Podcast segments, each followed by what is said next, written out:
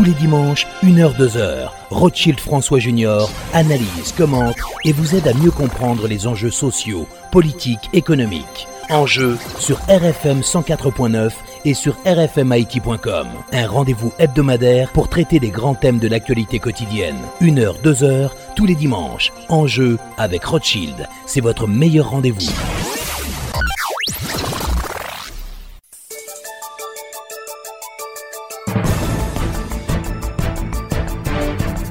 Merci d'écouter RFM 104.9 RFMIT.com à l'heure de la présentation de l'émission Enjeu.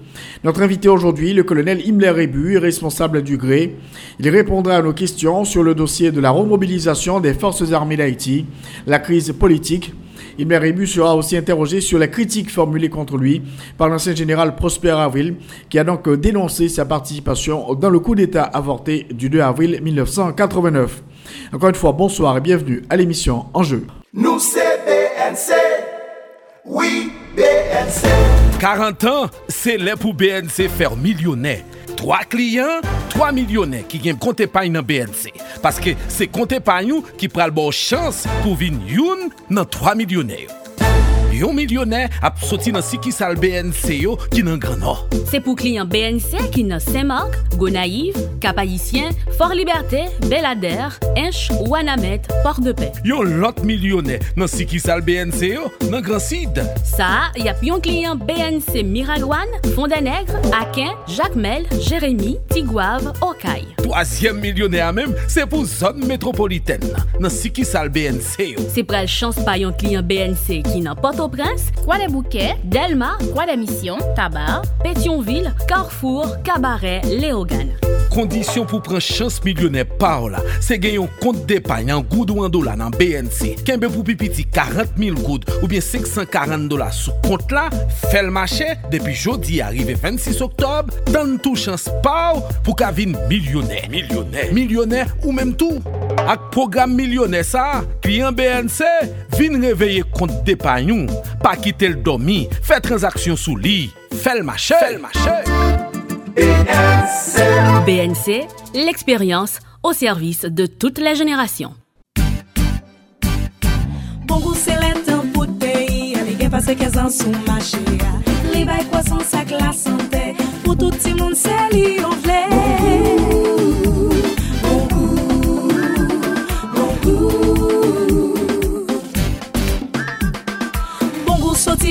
Nouvelle-Zélande Yon lot niveau top qualité Ranek tinek c'est li Bon goût met Haïti en santé Bon goût, bon goût Bon goût Bon goût, bon pour la santé. Allô, ici Unicart. Bienvenue au service à la clientèle.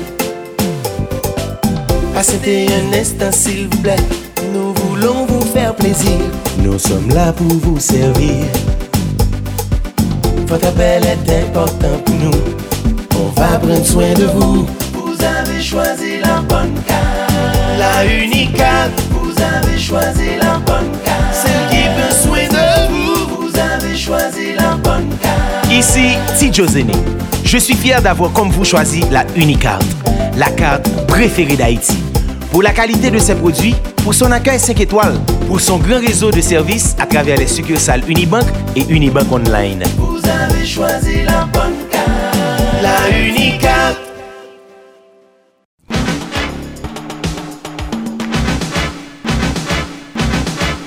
Nous en avec le colonel Himmler Rebu, le responsable du GRÉ. On va parler de la question de la- notamment de la remobilisation des forces armées d'Haïti, avec euh, les déclarations faites euh, cette semaine par le président de la République et aussi parler des dossiers politiques. Euh, Monsieur Rebu, bonsoir et bienvenue à l'émission. Bonsoir Ochil, merci pour l'invitation. Je profite pour saluer tout le monde. Alors, Himmler Rebu, ancien colonel des forces armées d'Haïti, est-ce qu'on peut dire que c'est un pas dans la bonne direction, une bonne nouvelle Euh, Donc, tout ce qui a été fait euh, en ce qui concerne la remobilisation des forces armées d'Haïti, les déclarations faites par le président de la République? Bon, c'est un pas dans la bonne direction, on ne sait pas encore, parce que les questions de l'armée sont réglées normalement comme sur du papier à musique. Euh, on ne peut pas s'engager dans une question liée aux forces armées d'Haïti sans que les règles soient très claires au départ. Les règles, même au niveau de la formation de la troupe, parce que quand même, ce sont des hommes nouvellement formés. Je me demande qu'ils ont fait un cours sur les règlements des forces armées d'Haïti, ce qui est totalement indispensable. Maintenant, quel règlement? Parce que les règlements des forces armées d'Haïti doivent être adaptés au texte constitutionnel existant. Il y avait une loi en vigueur, c'était les règlements généraux des forces armées d'Haïti, qui ont été adaptés à la constitution haïtienne de 1987. J'ai fait partie de, cette de la commission qui a travaillé sur ce sujet en compagnie de la LOR, Major Cédras, Major Guy-André François, Major Georges Valsin, Major euh, Alix Richard Silva. Parce que à partir du moment où l'on a promulgué la Constitution de 1987, l'armée qui fonctionnait avec des règlements adaptés à la Constitution de 1983, on a dû réadapter les règlements généraux des forces armées d'Haïti à la Constitution. On a eu une modification constitutionnelle. Est-ce que cette modification modifie les règlements généraux des forces armées d'Haïti, qui sont une loi votée par le Parlement, je ne peux pas répondre à la question.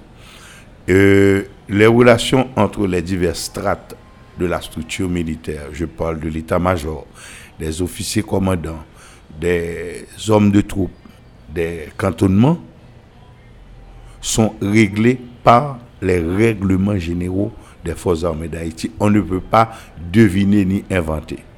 Je ne sais pas si ce travail a été fait. Dès lors qu'il existe une troupe militaire, il y a des règlements spécifiques par rapport à la justice militaire. En ce qui concerne les infractions, les crimes, les délits qui peuvent être commis par un membre des forces armées d'Haïti dans leur relation avec la population civile et dans leur relation fonctionnelle à l'intérieur de l'institution militaire. Est-ce que tout ceci est établi? Nous savons qu'il y avait des hommes qui avaient été formés en Équateur, au Mexique. Il y a obligatoirement un devoir d'adaptation parce que le schéma fonctionnel des forces armées d'Haïti n'est pas le même que celui des forces latino-américaines ou centro-américaines. Parce que les forces armées d'Haïti, telles que je connais en tout cas, sont calquées sur le type fonctionnel de l'armée américaine est-ce que ces adaptations ont été faites? Si elles ne l'ont pas été, c'est une urgence. Ensuite, l'armée, pour fonctionner, a des besoins. Et les besoins sont déterminés par la mission. Et ces besoins figurent à l'intérieur d'une ligne budgétaire. Parce que l'armée ne peut pas fonctionner ce matin sur un coup de tête, sur un don du président de la République ou du Premier ministre. Sinon, cette attitude ferait perdre son autonomie et son indépendance par rapport à la question politique. C'est une institution hyper disciplinée. C'est une institution, institution hyper disciplinée et de, qui doit être mise à l'abri de la politique, de l'influence politique directe. Est-ce qu'il y a une ligne budgétaire votée par le Parlement pour faire fonctionner cette armée? Et cette ligne budgétaire est-elle déterminée par rapport à des missions bien précises? Et quelles sont-elles, ces missions? Et tout ceci ne peut pas se faire dans l'opacité, ni même si l'armée fonctionne dans le secret, mais l'armée est une institution républicaine. Et tout est la première institution à devoir suivre les normes, les principes régaliens régulant l'État d'Haïti. Est-ce que toutes ces questions ont été répondues? Je ne sais pas.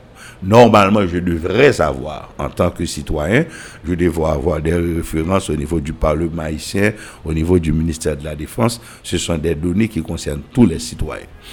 Euh, une question extrêmement importante. Est-ce que...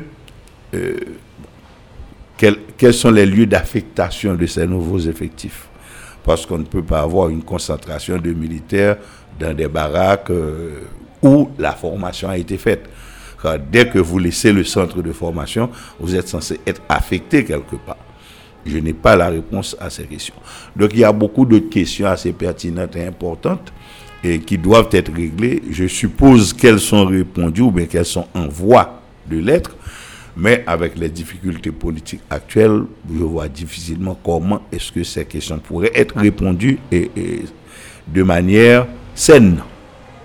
Alors vous dites que les libéraux euh, les militaires qui sont formés en Amérique latine et notamment au Mexique, donc euh, ils, doivent, euh, on- on- ils doivent adapter euh, la formation qu'ils ont reçue par rapport à la réalité haïtienne Il y a, il y a une adaptation. Parce que sur beaucoup de plans, les techniques ne sont pas les mêmes, même si la doctrine de l'armée elle est universelle. Mais il y a les spécificités fonctionnelles de l'institution. Par exemple, même euh, dans les exercices d'ordre serré, nous n'avons pas le même schéma fonctionnel et exécutoire que les armées latino-américaines ou euh, centra-américaines. Donc euh, là, il faut, il faut une adaptation. Je suppose que ceci a été fait euh, dans la manière de porter une arme, dans la manière de saluer, parce qu'il y a tous les gestes dans l'armée sont, les, sont sous l'effet d'un code préétabli. Donc c'est codifié. C'est codifié. Le militaire haïtien ne salue pas de la même manière que le militaire français. Donc tout ceci fait partie d'un règlement spécifique. Est-ce que tout ceci est là? Je suppose, parce que si ces hommes ont été formés, ces cours-là ont nécessairement fait partie de leur curriculum.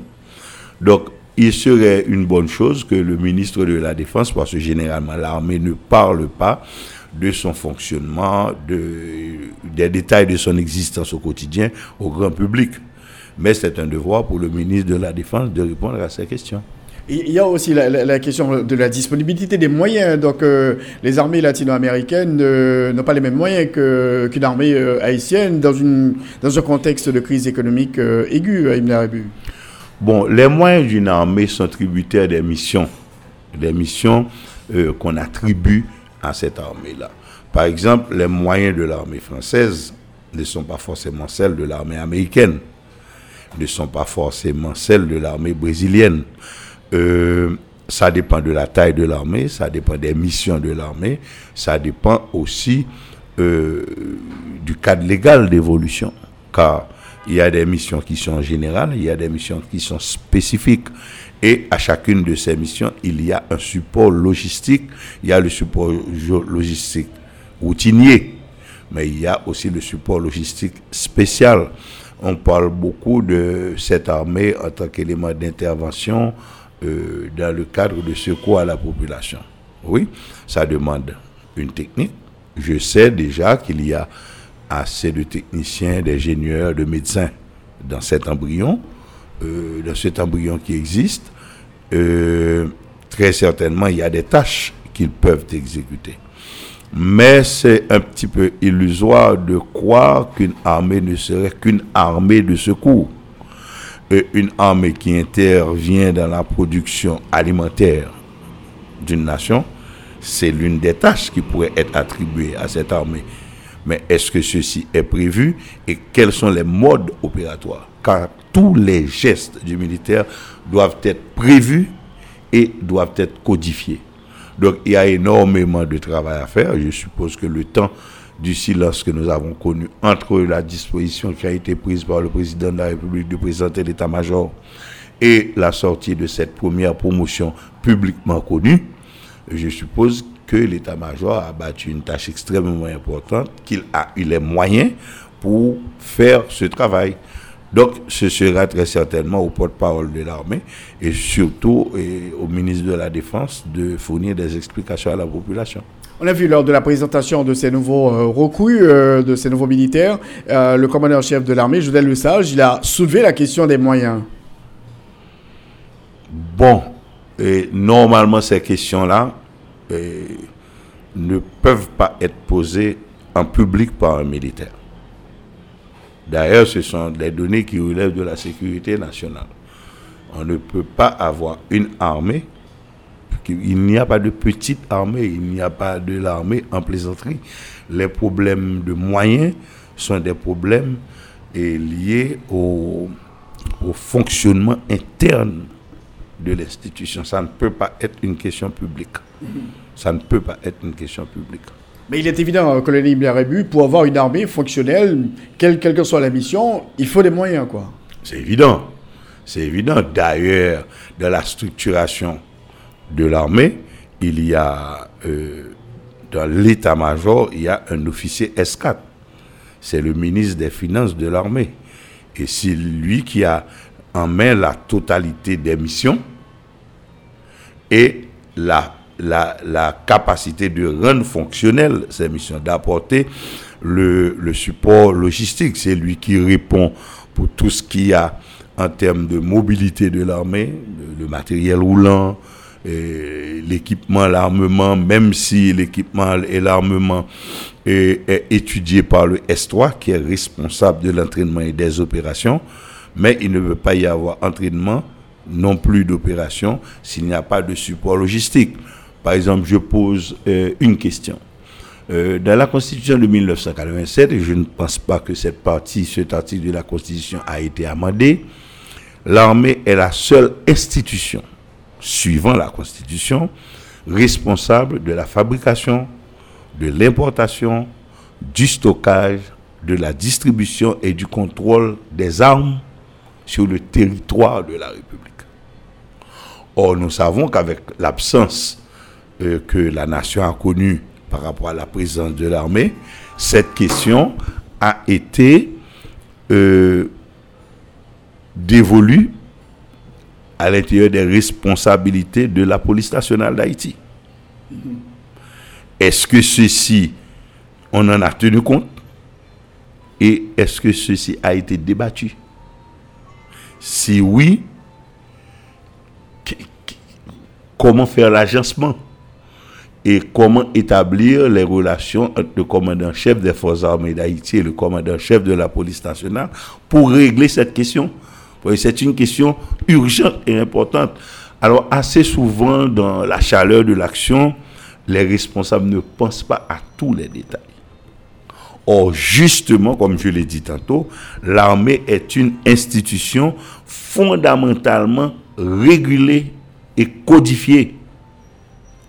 Et par exemple, est-ce que le commandant-chef de l'armée aujourd'hui, le général Le Sage, peut répondre de la question des armes en circulation sur le territoire de la République? Sinon, c'est une anomalie. Car dès lors qu'il a pris charge, il y a une série de tâches qui lui sont dévolues par la Constitution. Maintenant, quel raccourci a été trouvé Ou est-ce qu'on a pensé à ce problème?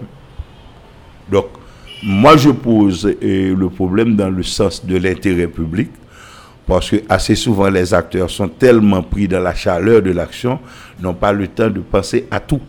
Donc, je le dis, au cas où ces problèmes n'ont pas été soulevés, je dis que ce sont des problèmes urgents. Ce sont des questions qui ne peuvent pas rester pendantes. La question des armes, qui est vraiment une question d'actualité, euh, avec la prolifération des armes, les chefs de gang, etc. Et donc, vous pensez cette synergie, elle est absolument nécessaire, urgente, entre euh, la police euh, et l'armée sur la question des armes, Ibn Rébu Oui, c'est une question urgente. C'est une question urgente, ne serait-ce que par la responsabilité légale par exemple, on peut aujourd'hui avoir un commandant-chef des forces armées d'Haïti et ne pas comprendre totalement dans sa globalité ce que cela veut dire et quelles sont les responsabilités. Le, lieutenant général Gédel Le Sage, le Sage qui est aujourd'hui commandant-chef des forces armées d'Haïti, est juridiquement responsable de tout ce qui a attrait au fonctionnement, à la réalité de l'armée. Juridiquement responsable. C'est-à-dire qu'il y a des questions euh, pour lesquelles on peut carrément traduire un membre des forces armées, des membres des forces armées d'Haïti ou l'état-major, le commandant-chef en justice. Ce n'est pas une plaisanterie, l'armée n'est pas une plaisanterie. Donc euh, il faut que ceci, qu'ils tiennent compte. Je suppose que, bon, ils le savent, ça je suis sûr qu'ils savent de quoi je parle. et ils peuvent ne pas avoir eu le temps d'y réfléchir ou bien le temps de trouver des solutions. Mais ce sont des questions pour lesquelles il faut trouver des solutions. Donc il faut une démarcation très claire sur, sur, sur la question des armes, vu euh, la mission qui est confiée à, à l'armée euh, euh, par la Constitution, colonel Rébu Absolument. Absolument. D'ailleurs, c'est une question d'actualité. C'est une question d'actualité extrêmement sensible, extrêmement délicate. Parce que, sous le contrôle des forces armées d'Haïti, il est impossible qu'on ait autant d'armes en circulation. C'est- impossible. Ce, ce n'est même pas imaginable dans, dans mon ADN, je ne peux même pas le comprendre. Comment est-ce qu'on peut permettre qu'une arme puisse se retrouver en des mains impures sur le territoire? Je ne peux même pas le comprendre. Tant il y a de codes, de principes, de normes à respecter pour euh, le fait de l'existence des armes sur le territoire. On a vu euh, cette semaine l'arrestation euh, euh, de, de présumés bandits qui ont été achetés euh, des munitions, donc ça se fait pratiquement à ciel ouvert. Eh bien, c'est ce que je vous dis. Il y a un moment dans notre histoire où nous avons ouvert des fenêtres et des portes qui n'auraient jamais dû être ouvertes. Et maintenant, est-ce qu'on a aujourd'hui la force nécessaire? Je ne parle pas de la volonté. Parce que légalement, nous devons avoir la volonté, même si nous, ne l'avons pas. Légalement, nous devons avoir la volonté de refermer ces portes et ces fenêtres et de bien verrouiller la nation, car euh, on ne peut pas continuer à vivre dans le désordre qui était une conséquence de l'inexistence des forces armées d'Haïti. Il faut qu'on rétablisse l'ordre et les moyens pour le faire existent. Donc il faut, il faut une cohabi- cohabitation entre la police euh, et, l'armée sur, sur la question des armes. Il faut que les autorités puissent euh, euh, quand même dire aux militaires, voilà, selon la Constitution, vous êtes appelés à faire, à intervenir. Pas une cohabitation. Il faut tout simplement le respect de la loi. Il faut le respect de la loi. On n'en a peut-être pas conscience, il faut le respect de la loi. Car ce que je suis en train de dire là, ce sont des choses qui sont écrites dans une constitution et dans une loi d'application. C'est de, la- c'est de la responsabilité de l'armée. C'est de la responsabilité de l'État.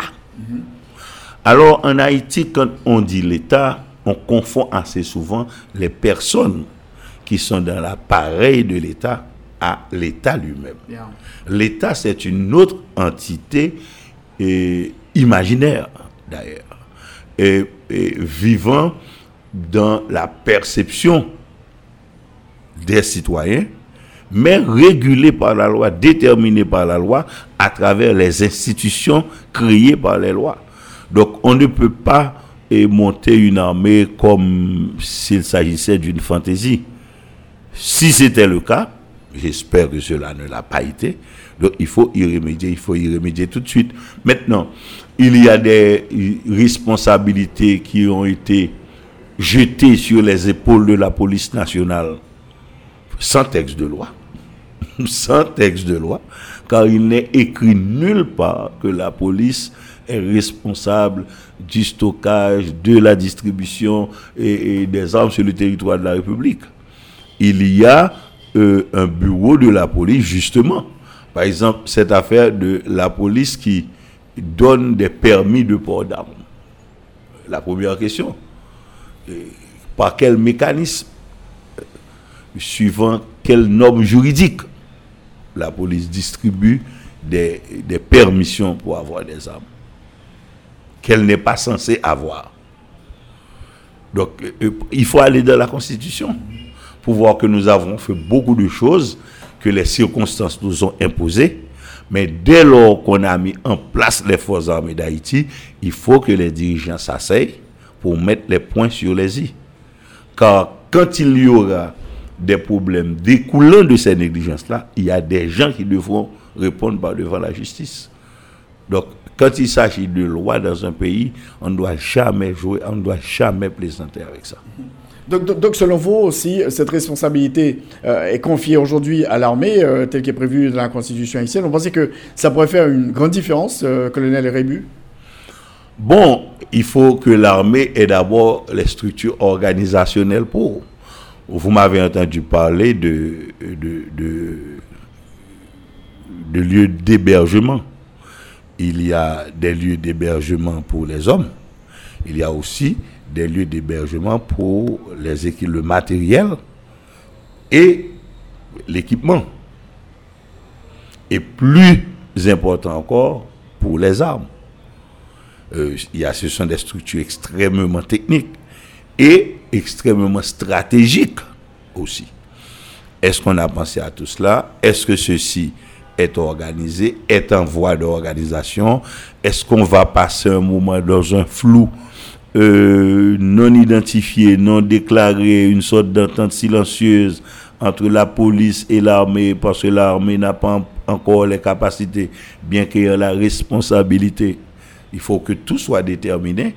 Et ceci pour la protection même des deux institutions. Pour la protection des deux institutions, pour la protection des hommes qui commandent à la tête de ces institutions-là. Alors, pour venir sur la question des moyens euh, dont devrait disposer euh, l'armée pour, travailler, et, là, on sait qu'on fait face à une situation de crise économique euh, très aiguë. des secteurs sociaux, on n'arrive pas à, gérer les problèmes qui, qui, découlent quand même de tous les mouvements sociaux qu'on a connus, que ce soit du côté des professeurs, etc. Donc, là, une grande question, où va-t-on trouver les fonds pour entretenir cette armée Himmler-Rébu Bon, je ne pense pas qu'il ait jamais été un souci pour ceux-là qui ont dirigé Haïti de structurer les, de mettre en place ces structures pour la collecte des, des, fonds devant revenir à l'État. Ce matin, j'ai fait la réflexion quand je suis passé devant le bureau de la DGI à Pétionville. Et je reprends l'image de toute la tracasserie que rencontre la population quand elle doit aller acquitter de s'acquitter de ses devoirs fiscaux. L'État n'est pas. On devrait donner énormément de moyens, tant sur le plan matériel, économique et humain, à la DGI par exemple. Aller dans une ville qui aurait dû être une ville importante comme le Mall Saint-Nicolas pour voir ce que c'est que le bureau de la DGI. Mais restons plus près, aller à Miambalais pour voir le bureau de perception de la DGI. C'est une anomalie. Cela veut dire que ce n'est pas un État qui a la préoccupation de structurer, de se structurer pour recevoir les taxes et les impôts. Et aujourd'hui, pour payer ces taxes et ces impôts, on se remet à, à un raqueteur. Pourquoi? Alors que justement, l'État devrait être un capteur extrêmement sensible et pressé des, taxes et impôts. Allez voir comment nos douanes sont organisées. Or, qui est-ce qui est chargé de recevoir pour l'État ici les moyens? C'est la douane, c'est la DGI. Quels sont les moyens qui sont donnés à la douane pour se structurer? Pour se sécuriser. Parce qu'on entend beaucoup les responsables se plaindre qu'on perd 400, 500 millions de dollars à la frontière, au niveau de nos frontières. J'ai vu ce qui s'est passé mal passe aussi. Vous voyez? Donc, cela veut dire que pourquoi tout ceci est arrivé? C'est parce que le souci premier d'organiser l'État pour pouvoir capter les taxes provenant des citoyens et des biens en transit ne le sont pas. Regardez comment sont traitées les structures de l'immigration, des agents de l'immigration. Les agents de la douane, les agents de l'immigration, ça aurait dû être les gens tellement bien payés et ayant une formation civique extrêmement forte. Je n'irai pas jusqu'à dire à la formation militaire. Parce que dans n'importe quel pays normal que vous allez trouver, vous n'avez pas trouvé un douanier qui ne soit passé par l'armée. Ils sont armés aussi. C'est clair. C'est, une, c'est un corps armé. C'est le premier et le plus important corps armé de la République. Mais on est toujours dans un flou avec cette question. Assez souvent, on vous dit qu'on va euh, déléguer un groupe de CIMO ou bien de LUDMO à la frontière. On va créer un corps spécial pour la frontière. Mais le premier corps spécialisé, spécialisé, ce sont les douaniers eux-mêmes, qui doivent avoir toute l'autorité pour protéger l'État sur la qualité, sur la quantité des biens qui rentrent sur le territoire et sur les redevances liées à l'entrée de ces biens sur le territoire. C'est le premier service militaire, je dis le mot carrément, à organiser sur le territoire. Est-ce que nous faisons ce travail? Alors, on, disait que l'armée est budgétivore. Est-ce que euh, c'est le cas il, il euh, Toutes les armées dépensent de l'argent. Mais l'armée, bien utilisée, est d'abord un instrument de production d'argent. Ça dépend. Toutes les armées à travers le monde par exemple, quand vous, quand vous entendez que des pays étrangers rentrent en conflit avec d'autres. Mais l'armée part régler des conflits qui sont d'abord d'ordre économique. Dans les stratégies mises en place au niveau de, ce, de ces gouvernements, il y a un intérêt économique à défendre sur ce territoire, mais l'armée part défendre cet intérêt. L'armée n'agit jamais en dehors des raisons et de protection économique des États. Donc maintenant, pour justement, c'est un business, si vous voulez, c'est un business. Pour que l'armée puisse faire son travail, pour permettre à l'État d'entrer de l'argent, il faut que l'armée soit bien équipée, soit bien soignée. C'est comme je vous dis, j'aurais une responsabilité aujourd'hui. Le premier corps que j'aurais organisé, c'est le corps des douaniers de la République. La première structure que j'aurais organisée dans les moindres coins des sections communales, c'est les structures de la DGI. Parce que ce sont ces institutions-là qui vont capter les moyens pour les remettre à l'État. L'État est en train, en fait, pas l'État, et certaines personnes à la tête de l'État prennent la parole en public pour se plaindre parce qu'ils veulent que tel autre pays leur accorde 10 millions de dollars, 30 millions de dollars. Un ministre se fait photographier avec un chèque de 10 millions de dollars. Et alors que nous refusons de nous organiser pour capter 500 à 600 millions de dollars que nous perdons sur la frontière. Et les dirigeants le disent. C'est comme pour le problème des armes, des munitions qui circulent sur le territoire de la Les dirigeants se, se plaignent comme les citoyens. C'est comme s'il n'y avait personne à avoir la responsabilité de stopper cette affaire. Et je l'ai dit, j'en ai la totale conviction, c'est la collusion qu'il y a entre les gens qui sont à la tête de l'État et des gens qui sont des gangsters qui mettent le citoyen normal dans cette situation. Parce que qui peut importer des cartouches? Qui peut importer des armes? Pas n'importe qui. Moi, si on demande d'importer des cartouches, d'importer des armes, je vais me référer au chef de la police, je vais me référer au commandant-chef de l'armée. Parce que dans ma formation, je sais que ce sont ces gens-là qui ont cette responsabilité. Maintenant, aujourd'hui, quel est le pouvoir du commandant-chef de la police, qui d'ailleurs? A eu à se plaindre publiquement sur l'affaire des conteneurs arrêtés et libérés. Donc, il faut qu'on mette un peu d'ordre à la tête de l'État. Alors pour parler du, rôle de l'armée, on voit ce qui se passe sur la frontière haïtiano-dominicaine avec euh, les Dominicains qui, construisent euh, euh, de, gros, vraiment de, gros buildings interagences et qui sont quand même sous la responsabilité des militaires. Il y a la douane, il y a l'immigration. Je, je, viens de faire un, un petit séjour en République dominicaine. J'ai été étonné de voir, à six mois de différence, la quantité de structures organisationnelles de protection qu'ils ont mis en place. Les conditions, comment ils ont amélioré les conditions de travail des fonctionnaires de l'armée, de la douane, de l'immigration. Et ils ont construit énormément de choses, par exemple j'ai vu sur toute la route conduisant de Elias Peña jusqu'à la capitale. Mais ils ont, ce sont des fortifications. Parce que d'abord, ils sont partis après une méthode extrêmement rapide. Ils ont utilisé des conteneurs de 40 pieds.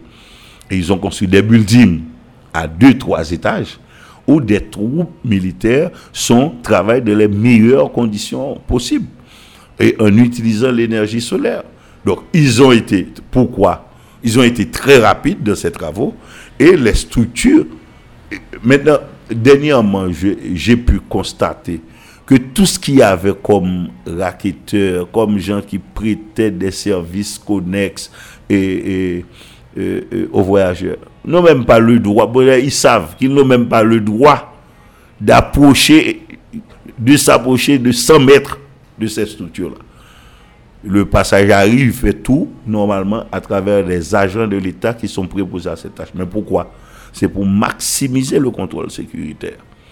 Et aujourd'hui, j'ai rencontré un, ami officier dominicain, je ne précise pas le grade pour des raisons, euh, qui m'a dit, mon cher, en 2003, tu avais écrit euh, une structure de sécurité routière, comme on a vu que Haïti euh, n'était pas préoccupé par la question.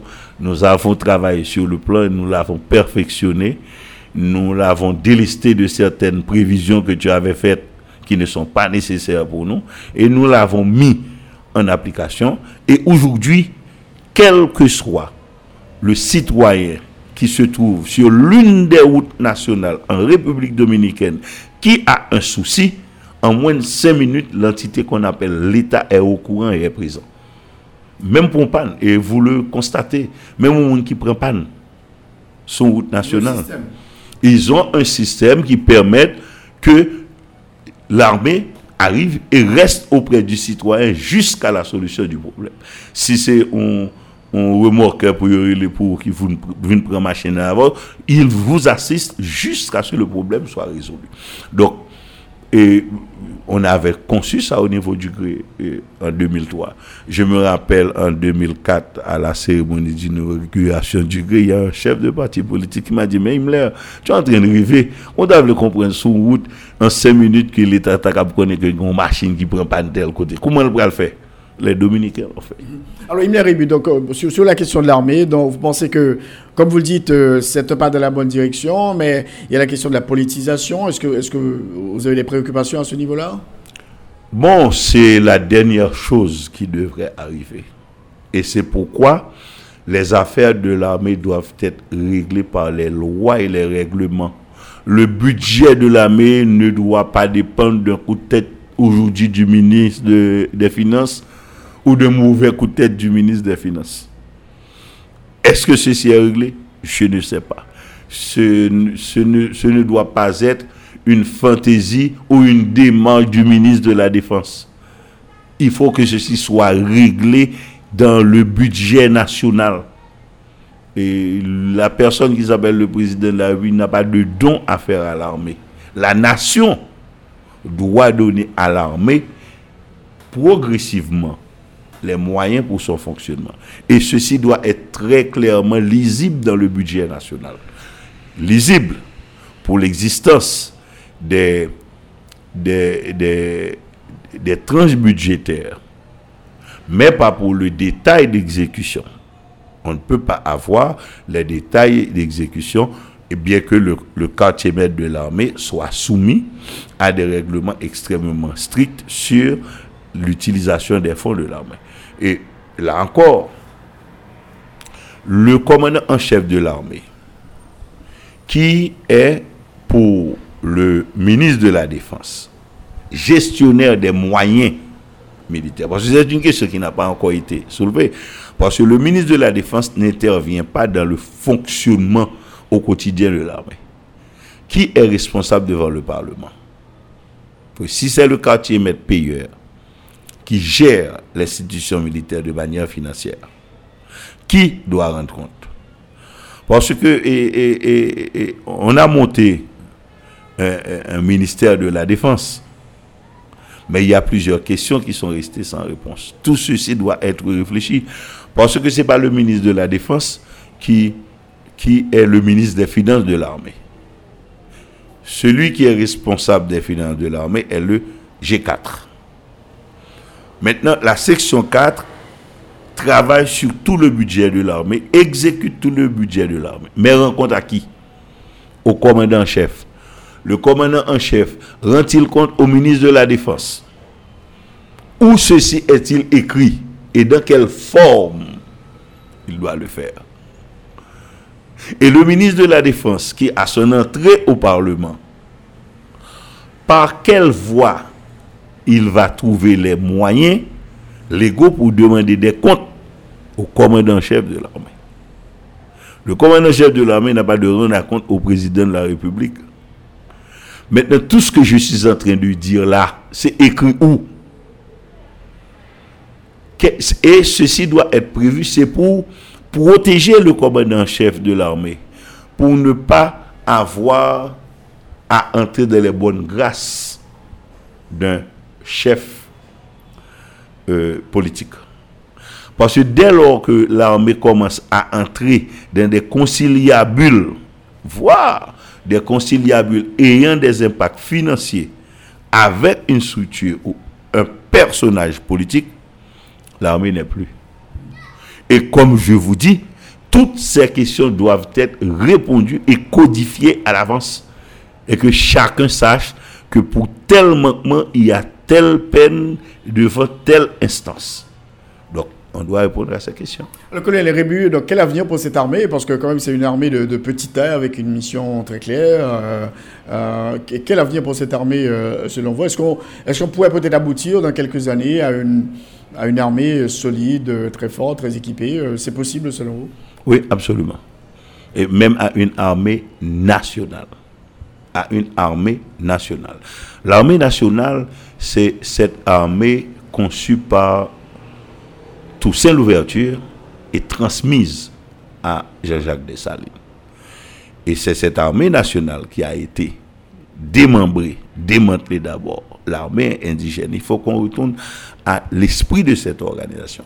Et c'est pourquoi, euh, quand j'ai vu dernièrement qu'on a dit qu'on a écrit le livre blanc, le livre blanc de l'armée, et j'ai vu euh, des officiers étrangers à travailler sur ce dossier, premièrement, le livre blanc d'une armée ne s'écrit pas.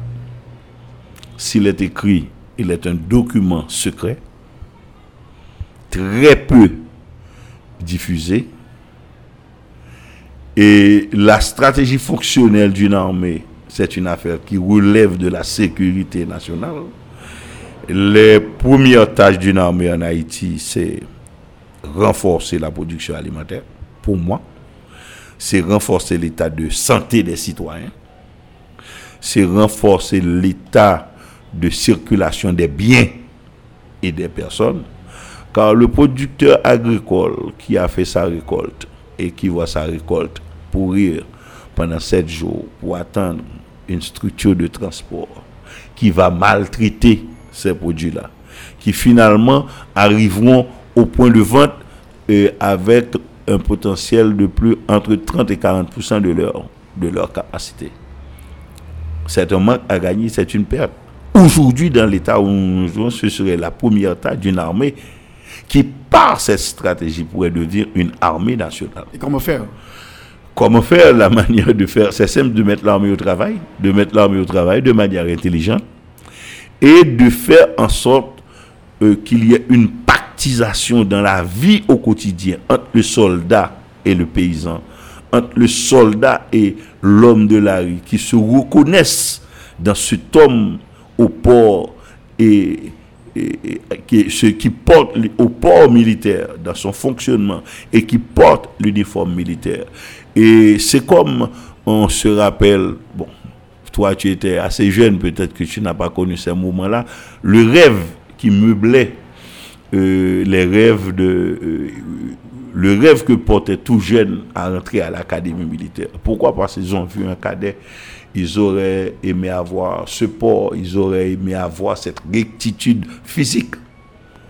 Et sans savoir dans le fond de la question comment on y arrive, eh bien justement, il faut créer cet engouement. Et à partir de là, si vous partez d'un pompier, qui a le pied gauche, pour l'armée, c'est le pied gauche, d'abord le bon pied, eh bien, vous pouvez arriver à avoir en très peu de temps une armée nationale. Naturellement, c'est une approche extrêmement dangereuse dans la perception de l'Occident. Parce que c'est comme ça que nous avons créé une armée qui a surpris la plus puissante armée du monde parce qu'on avait une armée nationale. Donc vous allez voir que les étrangers pendant que nous plaisantons sur la question de l'armée, pendant que nous, nous prenons un petit peu à la légère la question de l'armée, les étrangers vont toujours être là. Vous allez voir, vont être collés à chacun des éléments de l'état-major pour savoir de quelle direction ce machin va, comme dirait le général de Gaulle, quelle direction ce machin va prendre. Et quelle est la stratégie? C'est pourquoi il veut écrire avec nous nos livres blancs. C'est pour connaître l'esprit la doctrine, la stratégie, l'orientation. Mais justement, en Haïti, on est au moment où justement on pourrait avoir une armée nationale extrêmement forte, tourner vers la protection du citoyen avec le citoyen. Et ceci est totalement faisable, totalement possible. Et si on réfléchit aux moyens, c'est à la stratégie qu'il faut penser d'abord. C'est la stratégie qui va donner les moyens. Et les moyens ne peuvent être créés que par les hommes et par les femmes. Donc si nous les mettons positivement au travail, vous allez être étonné de voir dans 5-6 ans que vous avez une armée très respectée et une armée nationale totalement intégrée dans le corpus social. Alors, juste avant de parler de la crise, Himmler et euh, on a vu quand même euh, des pics euh, de l'ancien président Prosper Avril contre Rébu à propos de, ce coup d'État marqué en 1989. Aïe, aïe, aïe, aïe, aïe, aïe, aïe. Ça a été, je crois que je suis passé par plusieurs événements dangereux dans ma vie, tant sur le plan militaire que sur le plan politique je n'ai jamais autant dévasté par des, déclarations d'un homme qui fut l'un de mes supérieurs. C'est vraiment, euh, c'est très triste. Et je suis en train de me poser la question de l'obligation de la réponse.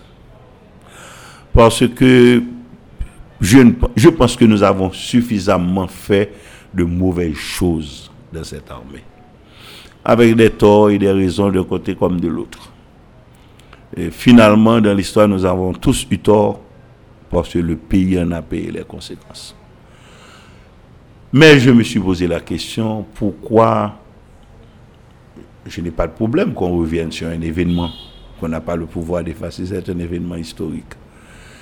Mais quand on fait des approximations, je n'ose pas encore dire des mensonges, parce que je m'impose un devoir de relecture. J'ai lu le livre en 4 heures de temps. Il a donné plein de détails, le général Prosper, oui, concernant ce coup d'État. Vous voyez, mais ce que le général a oublié, il avait écrit au moins deux livres déjà sur la même question. Et pour détruire les mensonges qu'il a utilisés dans ce livre, je ne fais utiliser que ses propres écrits. Euh, malheureusement, beaucoup d'acteurs aujourd'hui ont disparu. J'ai lu avec beaucoup de tristesse. Mais. Quoi par exemple? Non, une tristesse, la tristesse du soldat. Je me suis senti un peu comme déshabillé moralement de voir le général Avril raconter les conditions dans lesquelles le général Nanfil avait envoyé négocier l'arrivée au pouvoir du président Maniga.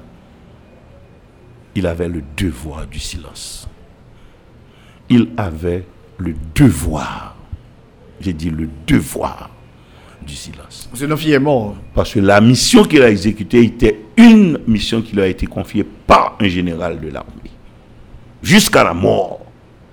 Même après la mort, il n'aurait jamais dû rentrer dans des détails pareils. Même si ce qu'il dit, est vrai. Sur le plan moral, je pense que c'est d'une extrême gravité, car il parlait de deux personnes qui sont sous terre. Le président Maninga, le président Nafi. C'est une, c'est d'une immoralité impardonnable. On ne tire pas sur les morts. On ne relève pas des secrets qu'on a partagés avec des personnes mortes. Aujourd'hui, dans ma promotion, presque la totalité des officiers qui ont eu à voir avec ce coup d'État sont morts. Il y a le, général Biambi, il y a le colonel Guy-André François Junior, Guy-André François. Il y a le colonel Léon Squalo. Il y a le colonel Georges Vasson. Je suis le seul survivant. Aujourd'hui, je n'ai pas le droit de parler de ces hommes. Je n'ai plus le droit de les faire. À part évoquer, reprendre ce que j'avais écrit de leur vivant. À part reprendre ce que j'avais écrit de leur vivant, où ils avaient la possibilité. Et quand j'ai écrit l'échec d'avril, j'avais bien dit que j'ai écrit ce livre, c'est ce que je croyais être la vérité. C'est ce qui était la vérité pour moi. J'écris ce livre pour permettre à ceux-là qui sont vivants d'amener leur version dans le débat, pour que la nation puisse savoir exactement ce qui s'est passé. Le général Avril a osé, et là, c'est un crime moral associé Himmler Rébu, le fils de Jean Rébu, qui a eu cette éducation d'une dame encore vivante aujourd'hui, s'approchant de sa 95e année, qui s'appelle Andrea Nelson, m'associer à une affaire de trafic de riz, comme qui dirait le corps des léopards était dans une affaire de trafic. Comme il a dit la chose, c'est quand on a bon coup de langue, quand on dire que monsieur, qu'on a affaire contrebande. Il me l'a non affaire de contrebande. Je vais répondre au général Avril. Vous allez répondre, euh, vous allez écrire un ouvrage euh, sur les propos tenus par le général Prosper Avril. Dans, dans, dans, dans c'est les déclarations qu'il a faites dans son ouvrage? J'ai le devoir de réponse. Vous savez pourquoi? Ce n'est pas une interview donnée à la radio. C'est un livre. C'est un écrit. Dans 150 ans, mes arrière-arrière-petits-enfants liront ce livre. Il faut qu'ils aient la possibilité de lire ce qu'a écrit le général Avril, et de lire ce que moi, la réponse que je vais donner. Et la réponse va être juste. Et je d'enlever, de devoir enlever tout le respect que j'avais pour le général Avril. C'est grave quand même ce que vous dites. Euh, c'est votre ancien supérieur hiérarchique. Euh. justement, c'est là quand vous portez l'habit. C'est pas l'uniforme qui donne la moralité du grade. C'est votre comportement.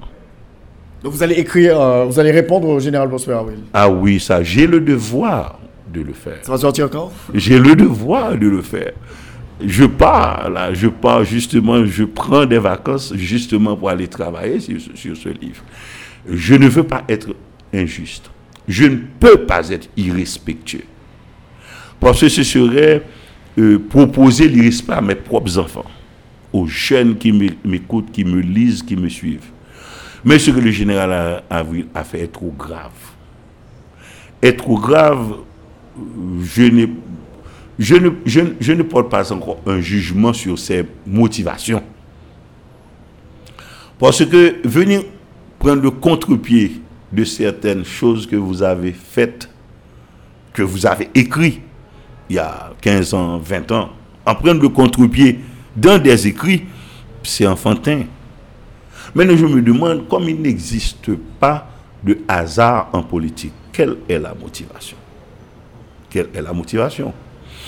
Je répondrai par exemple un point de détail sur cette première insinuation qui avait une affaire de trafic de riz.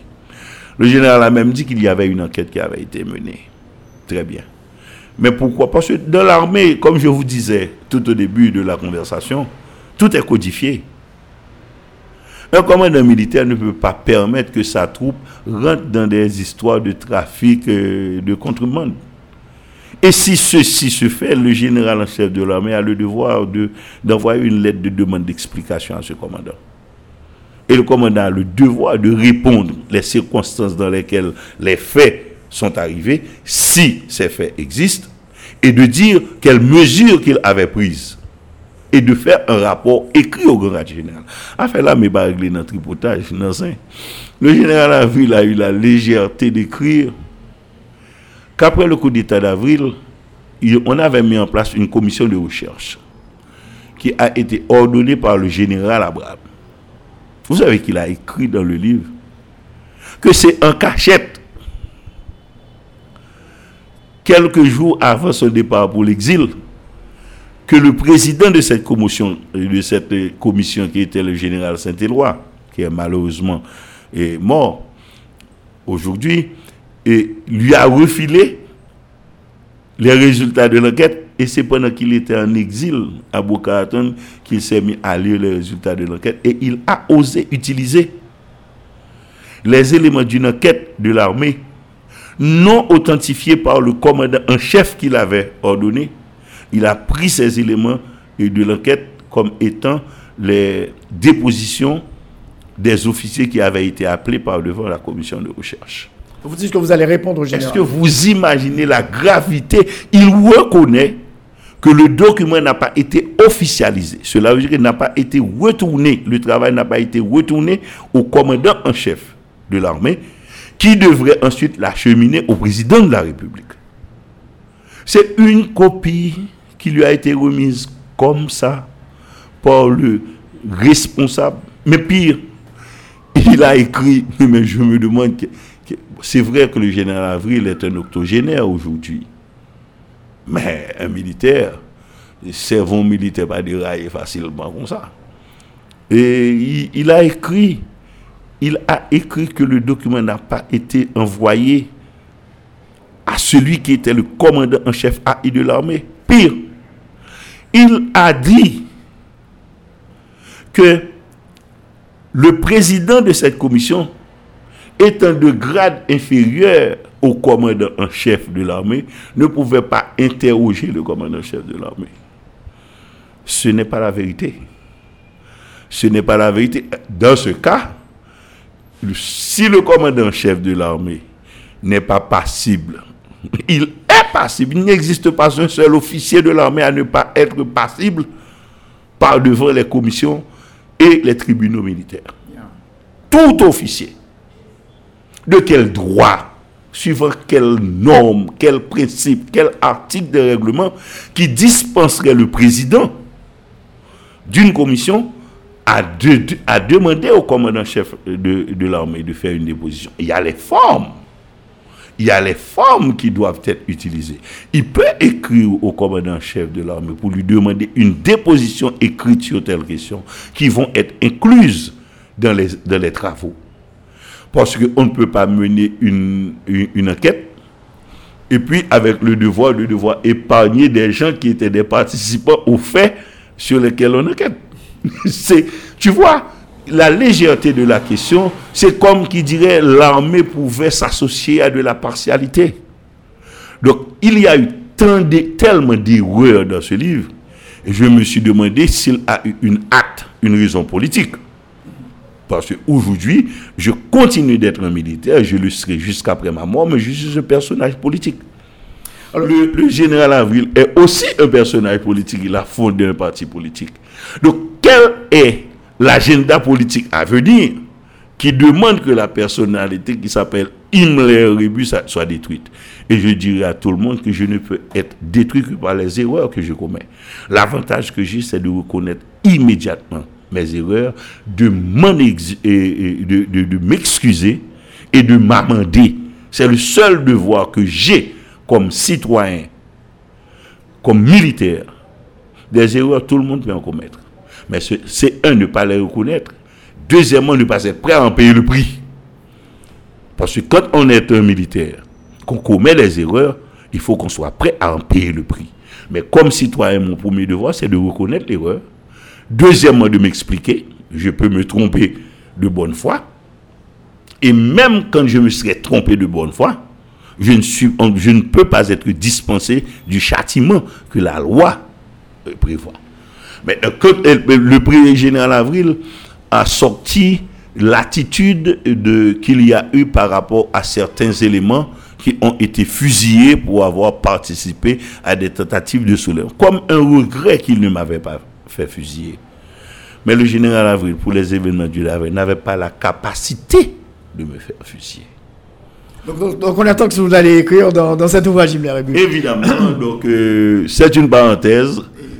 tu, es venu sur la question, et, mais j'ai l'obligation, j'ai l'obligation parce que c'est un écrit. Le général Avril semble avoir oublié la déclaration qu'il a faite vers les années 2005 au micro de Péguijan, disant péremptoirement en 1989, il y avait une personne qui lui disait la vérité, qui lui disait ce qui est, mais qu'il n'avait pas la capacité d'écouter pour l'époque, c'était le colonel Rébu.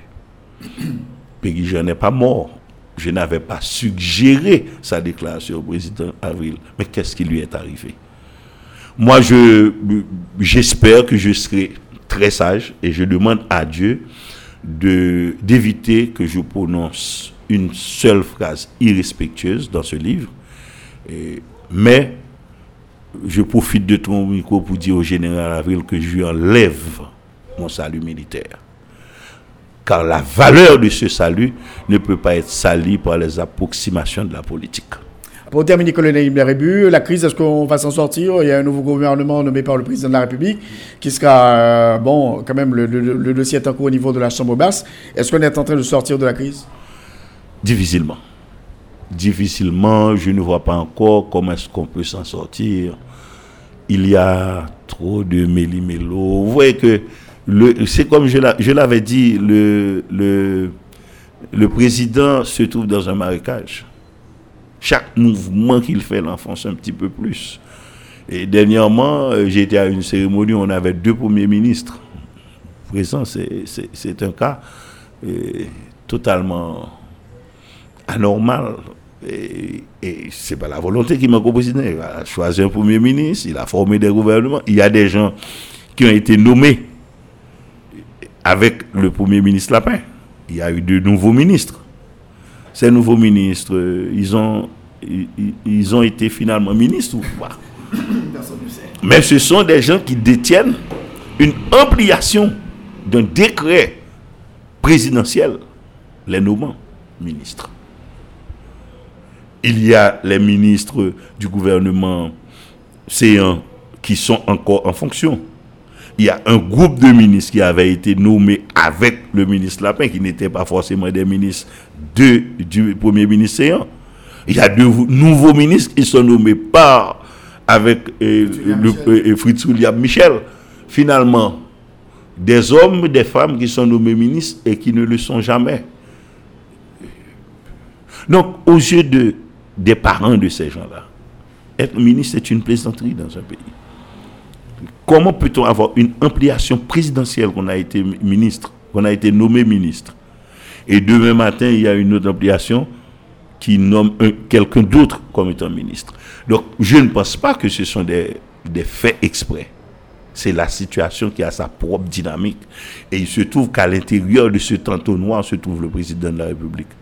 Donc, il agit en dehors de sa volonté, de sa conscience, de ce que les règles prévoient. Parce qu'il est obligé de se mouvoir. Mais plus il se meut, c'est plus il se brise les os. Le, président de la République euh, affirme très clairement qu'il veut boucler son mandat. Bon, c'est un désir. Le président de la République n'a pas un problème de mandat. Les tâches du président de la République sont inscrites dans un temporel. Mais ce sont ces tâches d'abord qui sont inscrites. Ce n'est pas la personne du président. C'est ce que fait le président. Le gouverneur de Porto Rico avait un mandat également. Mais son comportement dans l'exécution de sa, tâche ayant été trouvé par les citoyens anormaux, on lui a enlevé le droit de continuer à agir comme ça. Ce n'est pas le mandat qu'on lui a enlevé. C'est les tâches qu'on lui avait données, il s'est rendu incapable de les accomplir. Est-ce que vous maintenez à savoir que le président de la République devrait, euh, devrait démissionner ou bien il devrait euh, gérer la crise et euh, boucler, boucler son mandat Le président de la République n'a aucun moyen de gérer la crise. Aucun moyen. Aucune capacité. Moi, il est encore en poste, ça fait plusieurs mois. Moi, je le considère comme un prisonnier en poste. Parce que le président de la République aujourd'hui, en tant qu'être humain, il n'a pas honte de ce qui se passe à Martissan. Des gens qui sont tués la journée. Les voleurs ne n'attendent plus les ténèbres de la nuit pour aller causer leur forfait. Le vol est devenu une chose normale, instituée à la tête même de l'État. Il y a un moment dans la vie où on doit avoir honte. On est président de la République. Les gens ne peuvent pas traverser Martissan il y a cinq départements qui sont bloqués par la volonté imprévisible, mais fonctionnelle des bandits, détenant des armes que la police elle-même n'a pas, n'a pas régulièrement en munitions par qui? Par des amis du président de la République. Par des amis du président. Et je le lui avais dit. Si vous voulez résoudre ce problème, il faut mettre hors d'état de nuire 26 de vos amis. Mais il y a quand même euh, la mobilisation, euh, bon, la mobilisation qui s'effrite. Euh, on a vu des appels qui sont lancés, mais très peu, très peu de participants aux manifs. La mobilisation demande encore le pouvoir, d'une manière générale, réside dans l'autorité, dans l'autorité morale que vous avez d'abord. Les gens assez souvent dans beaucoup de manifestations répondent en masse. C'est pas parce qu'ils vont après les convocations des leaders ils sont dans une situation qui demande leur mobilisation. Ils se mobilisent. Mais quand, premièrement, euh, les propres leaders de l'opposition l'ont compris, qu'il y a un déficit d'unité. Car dans toute opération, l'unité de commandement est la clé du système. Dans tout pouvoir, c'est pas la position du pouvoir qui importe. C'est l'autorité que vous pouvez en tirer. Et l'autorité, c'est pas la position qui vous la donne. C'est ce que vous faites à partir de cette position. Le président est président de la République, mais il n'a aucune autorité. Il n'a aucune autorité. L'appui de la communauté internationale aussi. Bon, quand vous n'avez pas l'appui de la communauté nationale et que vous avez celle de la c'est encore une, une autre accusation. Alors, comme je dis tout à l'heure, Josué Moïse, le président de la République, il est toujours en poste. Est-ce qu'on, est-ce que selon vous, Himmler Rébu, on va vers une aggravation de la crise? Qu'est-ce qui pourrait arriver selon vous? Euh, Le président va-t-il boucler son mandat? Euh, Qu'est-ce qui va arriver? Le président peut arriver à rester au palais national s'il n'y a pas une force pour aller le chercher et le faire sortir. Mais plus il reste au palais national, c'est plus il aggrave son propre cas. Et moi, j'analyse la position et la situation, me mettant à la place du président de la République. Quelque part, je comprends le président de la République. On lui demande de démissionner. Je lui demande de démissionner. Oui. Mais Cloua, c'est pas un lié. Là, le démissionner à côté aller. Il va rentrer chez lui. Il, il- il- il va se présenter au pénitencier national. Ou bien il va euh, euh, se présenter à la DCPJ ou bien euh, au CSPJ. Où, où il va? Il ne peut pas retourner rentrer chez lui. Il va prendre un avion, il va se sauver. Il est dans une situation extrêmement délicate et difficile. C'est pas parce que je ne suis pas d'accord avec lui que je n'ai la capacité de me mettre à sa place. Bon, naturellement, madame n'a place, mais d'après aller aussi loin. Bah, d'après aller aussi loin, parce que là où il est, avec tout ce qu'il a comme accusation d'abord, tout ce qu'il a comme charge, comme charge, c'est un homme qui ne c'est un homme qui ne vit pas dans la liberté. Aujourd'hui, le président de la République ne veut pas courir le risque d'aller à travers les rues, d'aller dans un endroit public et prendre la parole. À moins que ce soit un endroit hautement sécurisé. Et même quand il ose, par exemple, aller à l'académie il est obligé de se chercher une petite porte par l'arrière pour, pour sortir. Donc c'est une situation extrêmement délicate.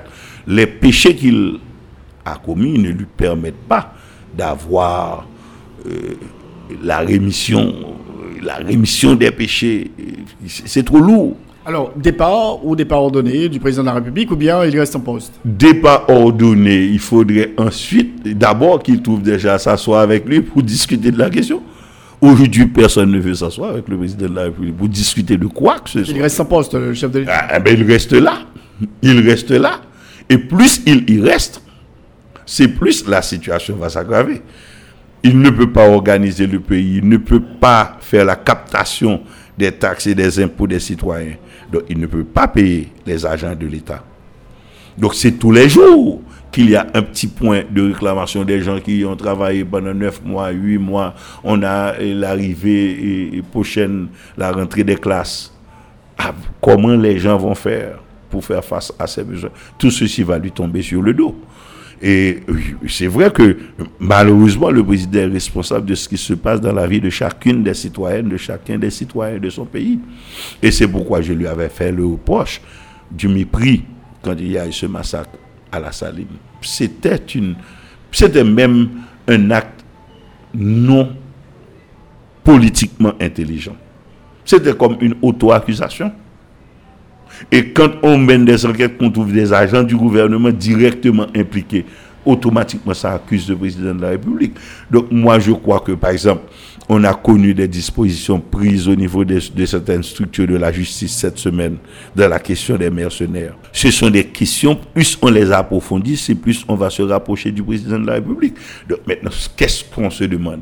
Est-ce qu'on a placé des gens à la tête de l'État pour s'associer avec d'autres personnes dans des actes criminels contre la propre population qu'il est supposé protéger?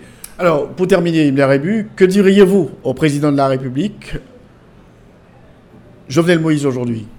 C'est très difficile à dire. Humainement, je ne peux pas lui dire de partir. Parce que je devrais pouvoir me demander s'il part, ok, où va-t-il? Est-ce qu'il a le courage d'affronter son destin? Maintenant, s'il reste, ok, il reste, il passe tout son temps au palais national. Ben, un jour, il va en sortir quand même. Et il va où ce jour-là? Il, est appelé à partir, même s'il passe ses cinq ans au palais national. Ok, le dernier jour, qu'est-ce qu'il va faire? Il va se sauver, il va se cacher quelque part. A cherché le tout partout pour dénoncer. Je ne vois pas. Donc, c'est un bonhomme qui s'est retrouvé dans un marécage. Il y a beaucoup de choses qu'il a faites ont été faites à la légère, sans aucune précaution. Je ne vois pas. Je ne vois pas comment il peut s'en sortir. Merci beaucoup, colonel Himmler Rebu, d'avoir été l'invité à notre émission aujourd'hui pour parler du dossier de l'armée, aussi de la crise politique. C'est moi qui te remercie, Ochil, de m'avoir permis d'aborder certains, certains sujets, certains euh, des sujets importants au niveau national, la question de l'armée, un sujet malheureux, le cas du général Avril, très malheureux, un sujet préoccupant, celui du président de la République et plus préoccupant encore le sort de la nation haïtienne qui a été confié à des mains impures. Merci. Merci à vous. C'est donc la fin de l'émission Enjeu. Merci de l'avoir suivi. Je rappelle notre invité aujourd'hui, l'ancien colonel Himmler Rebu, le responsable du GRE. On a parlé de la crise politique, le dossier de la remobilisation des forces armées d'Haïti. Et puis aussi, il a commenté euh, le dernier ouvrage publié par le général Prosper Aville, ancien président de la République. La rediffusion de cette émission, 4h, 9h sur RFM 54.9, rfmhaïti.com et aussi sur les plateformes numériques dans TuneIn. Je vous souhaite de passer un très bon dimanche en notre compagnie. Au revoir. Tous les dimanches, 1h-2h, Rothschild François Junior analyse, commente et vous aide à mieux comprendre les enjeux sociaux, politiques, économiques. Enjeux sur RFM 104.9 et sur rfmit.com. Un rendez-vous hebdomadaire pour traiter des grands thèmes de l'actualité quotidienne. 1h, 2h, tous les dimanches. Enjeux avec Rothschild. C'est votre meilleur rendez-vous.